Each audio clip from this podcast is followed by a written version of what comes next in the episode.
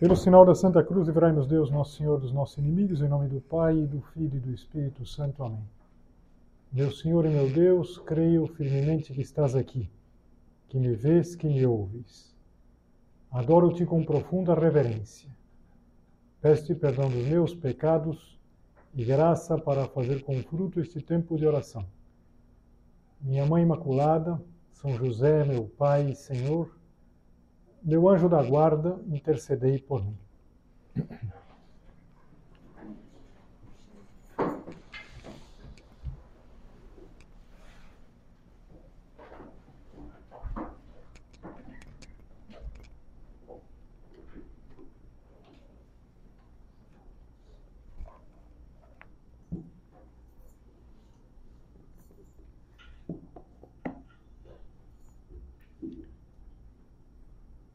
Nós continuamos a meditar na identidade cristã e hoje nós vamos considerar uma tentação que é uma tentação do filho pródigo. Talvez algumas de vocês que não vieram nas outras, é, vale a pena saber que nós estamos vendo a identidade cristã a partir da parábola do filho pródigo. Qual que é a grande identidade de cada um de nós? Nós somos filhos de Deus. Isso foi o que o filho pródigo compreendeu em toda o desenrolar da parábola, da, da parábola, mas ele vai sofrendo algumas tentações que a gente viu que também são nossas. A tentação que nós pensávamos na semana passada é a tentação de confundir o ser com o ter. Hoje nós vamos considerar uma tentação que é fácil também da gente se vê nela, que é de trocar o ser pelo parecer. E para entender essa tentação, é preciso prestar um pouco de atenção no, no, filho pródigo e na aparência do filho pródigo. Alguém pode pensar, mas o que seria a aparência dele, como que ele era? Isso nós não sabemos. Mas vamos lembrar, em linhas bem gerais, a parábola. Eram dois irmãos, o mais novo, que é o pródigo, que é pródigo porque gasta, ele pede a, o adiantamento da sua herança, ele pega esse dinheiro, vai, torra esse dinheiro, começa a viver uma vida louca e depois fica absolutamente sem nada, a ponto de não ter o que comer. E aí ele percebe que ele é alguém, ou melhor, ele pensa que já não é mais ninguém, decide voltar para a casa do pai, pelo menos para ser contratado como um empregado, então encontra a sua verdadeira identidade. Ele é filho, nunca deixou de ser filho. Mas vamos imaginar o início. Logo no início, quando ele faz o pedido para o pai, a aparência que ele tem é de uma pessoa sonhadora. Pai, dá-me a parte da herança que me toca. Ele não disse para o pai quais eram os planos, que mesmo assim fez a partilha. Eu acho que eu falei para vocês, se não falei, explico agora que a partilha ela era assim: o filho mais velho tinha direito ao dobro. E então, se eram dois, é fácil fazer a conta. Dividir em três partes, dois terços iam para o filho mais velho e um terço era dele. Mas era um terço de uma grande fortuna, era muito dinheiro. E, e o pai respeita esse pedido, que é um pedido bastante despropositado do filho. Deus respeita também a nossa liberdade se nós pensamos bem, é um mistério que Deus deixa a gente fazer aquilo que a gente quer da própria vida. Mas ele parece um rapaz, eh, em primeiro lugar, sonhador. Depois parece um rapaz decidido, porque juntando tudo que lhe pertencia, partiu para um país muito distante. Eu acho que nos arredores tinha gente que pensava, é um rapaz arrojado, tomou uma decisão arrojada. Chegando naquele país distante, ele dissipou a sua fortuna vivendo dissolutamente, como a gente lê lá no, no texto de São Lucas, está no capítulo 15 de São Lucas. Agora ele já dava uma impressão diferente. Se antes ele parecia um rapaz sonhador, depois decidido, arrojado, agora parecia um rapaz descolado. Um judeu, sim, era judeu, mas sem muitos compromissos com aquelas regras religiosas, uma pessoa desencanada, digamos assim. E durante o tempo que durou o dinheiro, ele também era visto como um ingênuo. ainda que ele nunca percebeu isso, o ingênuo não percebe que é ingênuo, mas fica subentendido, porque diz assim: depois de ter esbanjado tudo, sobreveio àquela região uma grande fome, ele começou a passar penúria. Ou seja, ele gastou todo o dinheiro, agora não tinha mais nada. Por quê? Porque tinha sido ingênuo e aparecia, para todos os efeitos, como alguém que gastou sem pensar, que tinha se cercado de gente que não prestava. Diz o Evangelho que ele foi pôr-se ao serviço de um dos habitantes daquela região, que o mandou para os seus campos guardar os porcos. Imagina, para um judeu, que para quem a, a carne a carne suína é uma carne uma carne impura, os judeus não, não, não cuidavam dos porcos, não criavam porcos. Ele vai cuidar dos porcos e tem inveja da comida dos porcos, e nem isso dava. Uma crueldade tremenda. E depois de tantas idas e vindas, a gente já pensava isso nas outras meditações, nas duas primeiras, é provável que ele tenha se perguntado: mas afinal de contas, quem sou eu? Será que eu sou um filho ainda? Ele pensava: não, já não sou digno de ser chamado filho. E ele pensa: vou dizer ao meu pai, trata-me como um dos teus empregados. Repara, é, fica mais ou menos subentendido que a grande preocupação do filho pródigo foi gastar, foi ter. A tentação que nós considerávamos há uma semana. A confusão entre o ser e o ter. Mas ele também se preocupou muito em parecer. E não é difícil a gente entender isso. Nem na parábola, nem na nossa vida. Porque a gente sabe que às vezes a gente sente essa tentação. A tentação de parecer. As mídias sociais, elas fazem muito isso. Talvez a viagem não tenha sido boa, mas pelo menos que pareça boa. Talvez não foi tudo aquilo, vai. Mas, pelo menos, eu tenho a obrigação de ser feliz. E, aliás, essa obrigação de ser feliz é uma obrigação que atormenta a vida de muitas pessoas. O filho pródigo, ele precisava mostrar que tinha valido a pena o que ele tinha feito. Que agora sim ele era feliz. Que quando ele estava na casa do pai, no campo, tá bom, é, tinha muitos, muitos bens, mas aquilo não era vida, que agora sim ele era feliz. E, talvez um primeiro grupo de pessoas diante de quem ele queria aparecer bem era diante dos antigos conterrâneos lá. Se fosse nos dias de hoje, o que, que ele faria? Postaria muitas fotos do país distante. Ah, aparecendo. É, sempre sorrindo, sempre sorrindo. Quando ele estava bem, sorrindo. Mas também quando estava tão bem, sorrindo. Por quê? Era preciso que os outros o vissem bem. Ele precisava parecer bem. Aqui a gente vê uma coisa muito relacionada com o sorriso, na verdade. O sorriso é algo maravilhoso. E por isso mesmo não se pode desvincular da verdade. Agora, a gente sabe que há sorrisos ensaiados. Tomara que nunca o nosso. Mas, não sei, a tentação de ensaiar como sair numa selfie.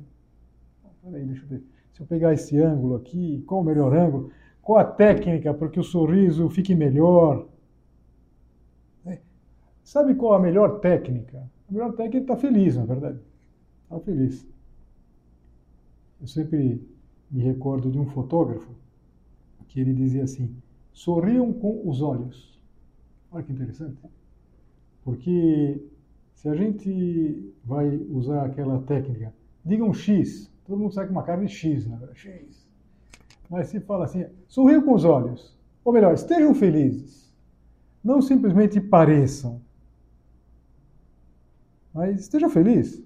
Por exemplo, talvez as melhores fotos são exatamente quando a gente está feliz, junto com as pessoas amigas. Uma foto autêntica. Voltando para o filho pródigo, ele se, se importava muito com o parecer. Não importava se ele era um vencedor. O importante era parecer um vencedor para os antigos conterrâneos. E no lugar novo que ele estava, nesse país distante, eu sempre falo país distante porque se diz assim exatamente no texto do Evangelho. Ele queria parecer o quê? Queria parecer uma pessoa divertida. Quantas vezes Alguém pode ter essa tentação de querer parecer uma pessoa divertida. Uma pessoa interessante porque é uma pessoa divertida. E, na verdade, sem ele perceber, tinha se tornado um devasso. Ele era um rico que comprava o prazer.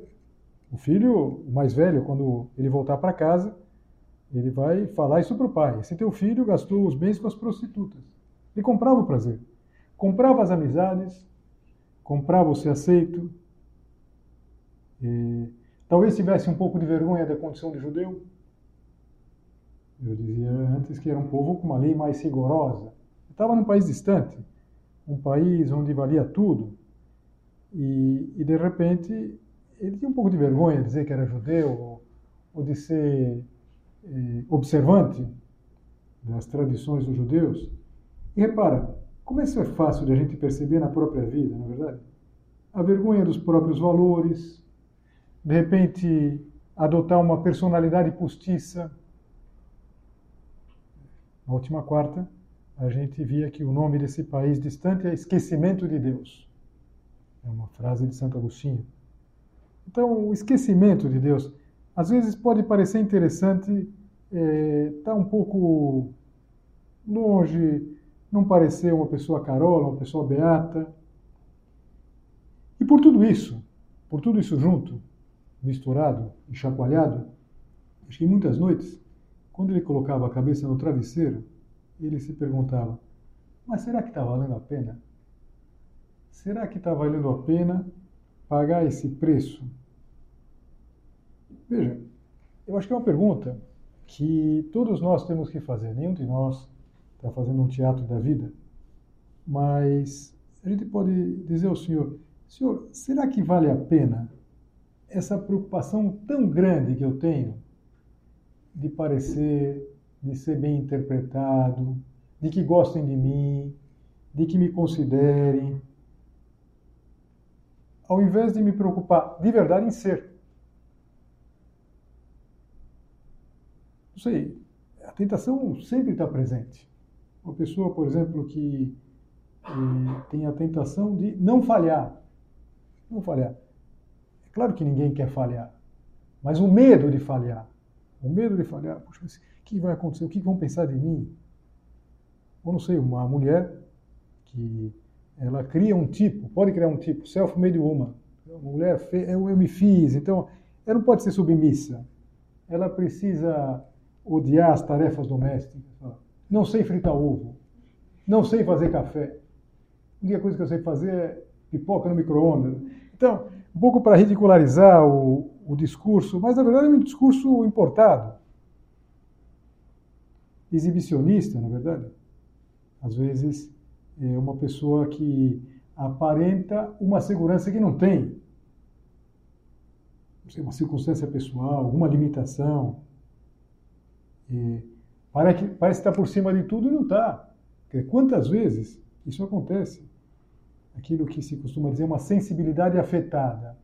Então, a pessoa que alguma coisa dela e que ela não quer aparecer, ela tem vergonha daquilo e, e quando está num ambiente ela sofre muito, como dizia um careca, dizia assim: quando eu entro num lugar só vejo o cabelo. É o problema dele, na verdade, é o problema dele, meu Deus, eu vejo o cabelo. Parece que, que, claro, sofre, sofre muito, sofre com tudo e, e, e sofre se de repente não curtiram aquilo que você falou. Depois de ter esbanjado tudo, sobreveio àquela região uma grande fome. E ele começou a passar penúria. No primeiro momento, ele tentou disfarçar é, essa é uma tentação muito comum com pessoas que gastam mais do que podem, para não ficar mal. Então, não, está tudo ótimo, não, está tudo, tudo em paz, não, é, está tá uma penúria, não tinha nada, não tinha nada. Então, começou a passar fome. E começou a, a ter um medo, que era não propriamente o medo da fome, o medo de ser um perdedor. Ele tinha pego uma fortuna, gastou, pior do que gastar. Ele perdeu, ele foi pródigo, ele foi bobo. Ele reparava que no país distante muitos já olhavam para ele com desprezo. E o que pensariam então no país dele, de onde ele tinha vindo? Se soubessem como ele estava. em nenhum momento ele reparava quem ele era. Só se preocupava como ele estava, como ele parecia. Então, se, se a gente pensava na semana passada que o ter sobe a cabeça, a pessoa que tem, às vezes se esquece de ser, uma coisa parecida acontece com o parecer. O parecer sufoca o ser. A pessoa que fica sufocada não tem tempo de ser porque ela precisa parecer. Ela precisa parecer, precisa sair bem, precisa é, ser bem interpretada. O, o, filho pródigo, quando começou aquela situação de, de carestia, ele tentava esconder a situação. Vendeu o anel. Ele, chega na casa do pai sem anel. Ele tinha um anel.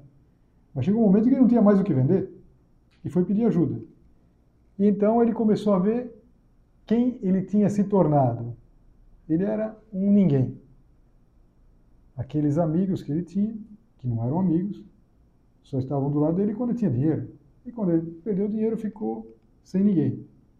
Ele tinha colocado toda a essência na aparência, mas de repente o parecer se arrebentou com uma bolha de sabão. Todo mundo, quando criança, fez fazer bolha de sabão assim, tum, arrebenta. O parecer acaba. Pensa, por exemplo, o, uma pessoa que quer parecer eternamente jovem. É, fica ridículo, na verdade. Como dizia um conhecido meu, quem não quer ficar velho morre cedo. É uma coisa ou outra, a gente tem que optar na vida. Você não quer ficar velho, morre cedo.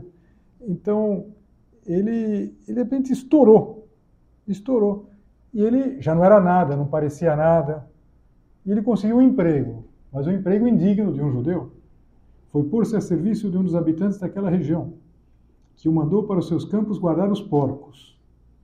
Desejava ele fartar-se das vagens, das vagens que os porcos comiam, mas ninguém lhe dava. Essa expressão ninguém lhe dava leva a pensar que ele pedia. Fala, posso pegar um pouco da comida dos porcos? Você já viu a comida que não para os porcos? Já num balde assim? Toda, qualquer coisa jogada fora, aquilo que não vai para lata de lixo. O que, que se dá para os porcos hoje em dia? Tirando, sei lá, tirando vidro, é, lata, quase joga para os porcos. Ele queria aquilo. Não. Que humilhação. Ele estava na lona, literalmente na lona. Estava, sem dúvida, imaginava quanto riam dele. Aqueles amigos de anteontem. Vocês viram o judeu lá? Está numa pior, hein? Passando fome. Nem os empregados, né? ele falava na casa do pai dele, os empregados da casa do pai dele não passam fome. E os conterrâneos dele? Pense, o filho do seu fulano cuidando de porcos. Ele que nunca pegou numa pá, ele que nunca pegou numa enxada, que nunca fez nada de útil na vida. O irmão dele não, o irmão dele trabalhava. Mas ele nunca fez nada, agora está cuidando dos porcos lá. Chegou a notícia. E o irmão mais velho, é, quem sabe ele tem até na hora, fala, não faz isso, não vai embora.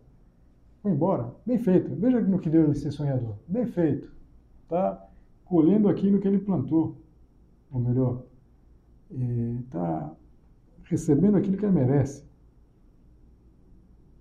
Agora, ele, nesse momento, ele tinha perdido toda a aparência. Ele era, a gente pensava isso na semana passada, um, uma pessoa sem nenhuma dignidade. Todo mundo ria dele. Mas ele tinha certeza que uma pessoa não ria dele, que era o pai. Talvez o pai não quisesse ouvir o nome dele, mas ri nunca. Então por isso que ele pensa: se ao menos o meu pai me recebesse, Levantar-me-ei, irei a meu pai e dir-lhe-ei: Meu pai, pequei contra o céu e contra ti. Já não sou digno de ser chamado teu filho. Trata-me como um dos teus empregados. Levantou-se, pois, e foi ter com seu pai. O filho pródigo só consegue lembrar quem ele era quando já tinha perdido totalmente a autoestima. A preocupação com a aparência, com o que os outros achavam dele.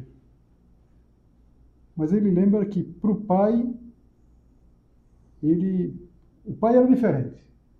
Podia não receber. Mas o pai não ia rir dele. como é interessante que a gente perceba isso. Por quê? A gente pode, em algum momento da vida, se sentir ridículo. A gente pode, em algum momento da vida, se sentir um perdedor. A gente pode, em algum momento da vida, imaginar que a nossa vida não tem praticamente nenhum valor, que nós não somos importantes para ninguém, mas para Deus nós somos importantes. Quando a gente começa a oração, meu Senhor e meu Deus, creio firmemente que estás aqui, que me vês, que me ouves. Como será que Deus nos vê? Com que carinho Ele nos ouve? Com carinho nos está ouvindo agora. Eu digo nos ouvindo, não é que está ouvindo a mim que estou dando a meditação. Está ouvindo você que está falando com Ele. Está falando com Ele. E talvez nesse momento a gente possa, cada um, eh, dizer ao Senhor, Senhor, quantas vezes eu estou vivendo de aparência, que preocupação que eu tenho, que bobagem, que bobagem, que preço que eu estou pagando por isso. E ele volta. E o pai não apenas o recebe, mas o reintegra. Quando ele vai tentar dizer, trata-me como um dos teus empregados, o pai nem ouve isso aí. Trazei depressa a melhor veste e vestilha, e pondo-lhe um anel no dedo, e calçado nos pés. Trazei também um novilho gordo e matai-o, comamos e façamos uma festa. Esse meu filho estava morto e reviveu. Tinha se perdido e foi achado, e começaram a festa. Eu tenho um conhecido que ele sempre tem umas imaginações doidas, e ele falou, não dá para pôr uma veste num cara que chegou todo sujo. Pelo uma VAP lá, uma VAP, deram uma lavada no, no... Eu acho que sim, não tinha VAP na época lá. Um banho, vai. Tomou um banho mas o fundamental que ele jogou fora, o que, que ele se libertou, foi de toda a aparência. E não precisava aparecer mais nada. Por quê? Porque ele era. Eu imagino que, se fosse hoje em dia, ele trocaria a foto no, no, no fundo do celular dele. Provavelmente tinha uma foto artificial, sorrindo por fora. Ele colocou a foto dele junto com o pai, de volta em casa. E ele não era quem ele parecia, mas ele era quem ele era. Nós somos quem nós somos, não quem nós parecemos. A gente precisa tomar cuidado com isso. Repara que até agora, eh, de propósito, eu não usei a palavra vaidoso, vaidade. Mas essa é a vaidade. Às vezes a gente pensa que a vaidade é só, não sei, é só a, a, a, princesa que olha no espelho e fala: espelho, espelho meu, tem alguma menina mais bonita do que eu? Não. Não, a vaidade é a insegurança.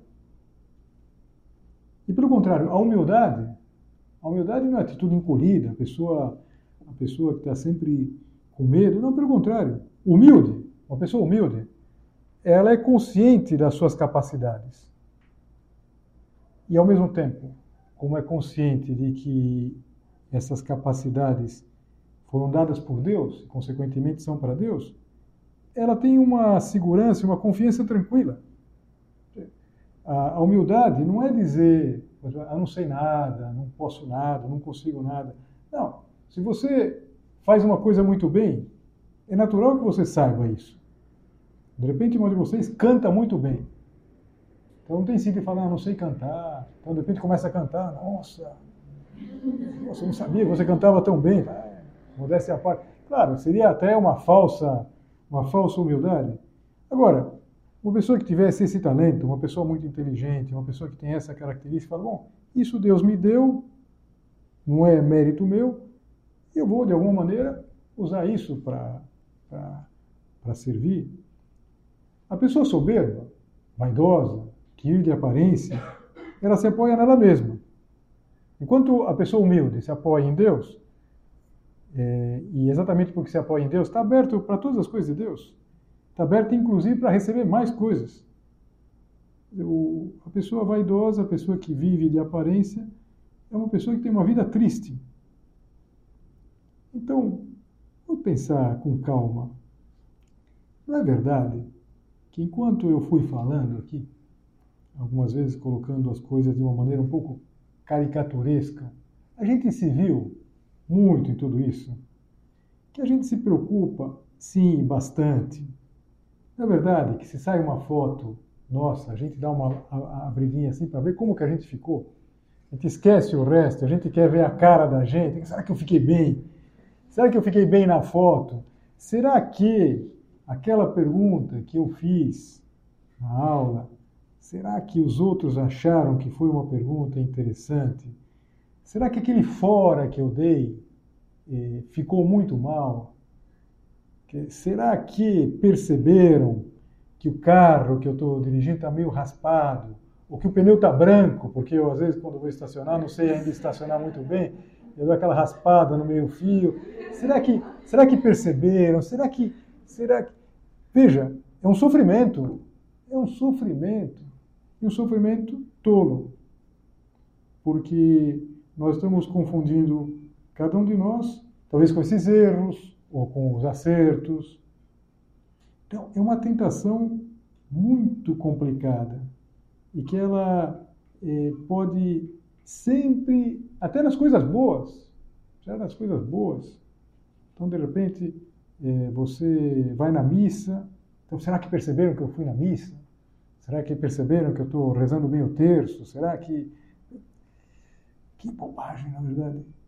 Não vale nada, nada nada. A opinião que os outros têm de nós não vale nada. Eu me lembro sempre uma vez que eu, quando estava morando lá na Itália, no centro que eu estava foi um bispo. E era um bispo, ele não era um ar, arcebispo. Arcebispo é um grande, um lugar grande, mas ele era um super bispo, um cara grandão e tal. E ele, e ele era, falava as coisas com muita força. E então na mesa ele quis dizer exatamente isso, que ele não se preocupava é, com nada que os outros pensavam dele. E para exemplificar, ele olhou para mim, assim, eu era padre, assim, ordenado, e falou: Aquilo que você, me chamou de senhor, pensa de mim, me importa um fico seco, um figo seco. É uma expressão que se usa muito. Me importa um fico seco. Ah, eu falei, sim, sim, sim, sim. Eu ia discutir com um bispo, dois metros de altura, eu sou doido, né? Mas, às vezes, a gente, a gente teria que ter essa mesma. Olha, tô nem aí. Eu acho que, eu acho que essa música aqui, horripilante, desculpa falar, que, que, mas às vezes poderia ter o seu papel, na verdade, na nossa vida, se a gente, sei lá. Então, está muito preocupada com o, o que falaram, o que pensaram, o que disseram, o que comentaram. Toca no último volume, tô nem aí, tô nem aí, tô nem aí, tô, tô nem aí. E daí, na verdade, que não importa nada, nada, nada. A aparência, é, tudo se, se desfaz. E é um peso, é um tributo muito caro. Na próxima semana, nós vamos tratar da pior das tentações de certa maneira, a gente está indo da menos pior, ou melhor, da menos perigosa, daquela mais evidente. Trocar o ser pelo ter, a pessoa, a pessoa consumista, tal, é mais fácil de perceber. Nem sempre é fácil de perceber essa preocupação com o parecer. Mas na próxima semana, nós vamos pensar numa tentação que nem parece tentação, que parece responsabilidade, que é o confundir o ser com o fazer. E, de certa maneira, nós vamos deixar o filho pródigo, que é o filho mais novo dos dois irmãos, eh, um pouco no canto, e nós vamos olhar para um outro personagem, que é o personagem mais intrigante da parábola, que só aparece no final, que é o irmão mais velho. Mas isso fica para a próxima meditação. E a gente pode terminar pensando que maravilha quando uma pessoa é aquilo que é. E, que percebe, inclusive, as coisas boas. Vamos imaginar Nossa Senhora na casa de Santa Isabel, quando Santa Isabel é, completa aquela primeira Ave Maria. O, o anjo Gabriel tinha começado. Ave cheia de graça, o Senhor é contigo. E, e Santa Isabel completa: Bendita és tu entre as mulheres e bendito é o fruto do teu ventre primeira Ave Maria da história que, que se rezou, e Nossa Senhora ela começa a dizer: Minha alma glorifica o Senhor e meu espírito exulta em Deus, meu Salvador. Porque ele olhou para a pequenez da sua serva. Mas imediatamente ela fala uma coisa que parece o contrário, diz assim: todas as gerações me chamarão bem-aventurada. Imagina, uma menina lá de 16 anos, ela está olhando para frente e, e, olha, todas as gerações vão falar de mim, e é verdade. É verdade. A humildade é a verdade. Quer dizer, quem vive na verdade tem a força de Deus, a potência de Deus e a alegria de Deus, porque participa da glória de Deus. Vou pedir a Nossa Senhora, que é a nossa mãe, que nós nunca nos percamos em tudo isso, na verdade, que nós não nos percamos na, na preocupação com o parecer, que nós nos, nos, nos, nos ocupemos de ser. E nós sabemos muito facilmente que nós somos. Nós somos fundamentalmente filhos, filhos de Deus.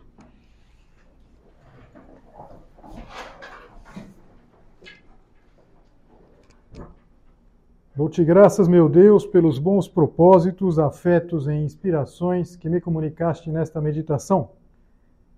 Peço-te ajuda para os pôr em prática.